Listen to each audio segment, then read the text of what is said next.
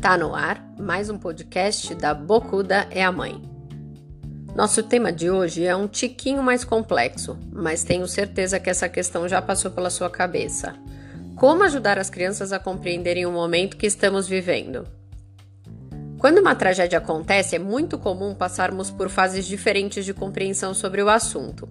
Podemos nos assustar no início, nos desesperar no meio e nos adaptarmos no fim, ou totalmente o oposto. Tudo depende da maneira como percebemos e somos atingidos pelos novos acontecimentos. Saber quando ajudar nossos filhos a perceberem o que está acontecendo é uma tarefa bem delicada. Muitas vezes eles acabam notando sozinhos e tirando conclusões que talvez não sejam as mais interessantes. Nesse caso, só saberemos disso quando eles verbalizarem e nos surpreenderem com as suas percepções distorcidas dos fatos. Por isso, pouco a pouco devemos lançar conscientemente algumas informações que os ajudarão a entender melhor o que estamos vivendo. É claro que cada família tem o seu jeito de funcionar, algumas mais otimistas, outras menos. Hoje eu vou usar como exemplo aquelas que costumam sentir pena de quem está sendo atingido diretamente pela pandemia. Nossa, coitadas dessas crianças que não têm computador para fazer aula, coitadas dessas famílias que perderam o emprego. Já parou para pensar que tipo de mensagem essas colocações podem transmitir?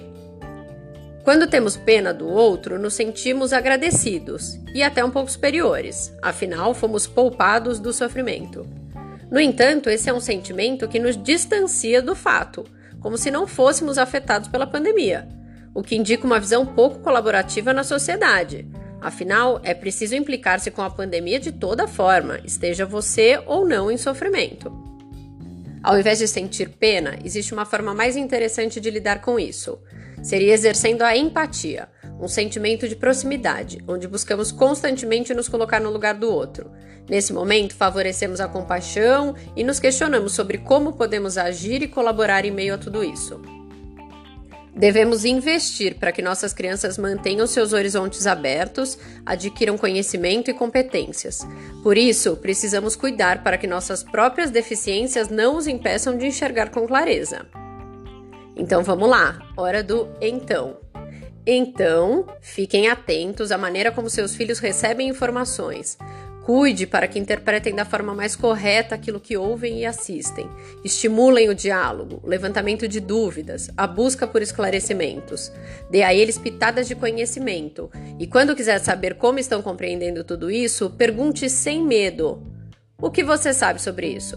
E surpreenda-se com as respostas.